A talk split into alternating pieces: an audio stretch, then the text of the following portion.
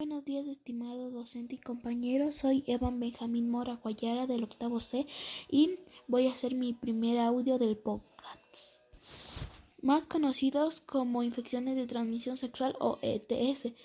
Se adquieren durante las relaciones sexuales a través del semen o fluidos vaginales por causas por bacterias, hongos, virus, las infecciones más comunes de transmisión sexual son el SIDA, el herpes, el genital, el, papel, el papiloma humano y la gonorrea.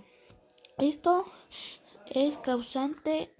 Algunas de estas y se pueden causar por, por, por ropa interior, si usted utiliza la mm, otra ropa interior de su pareja, también puede causar ITS por si la prenda ya ha estado infectada.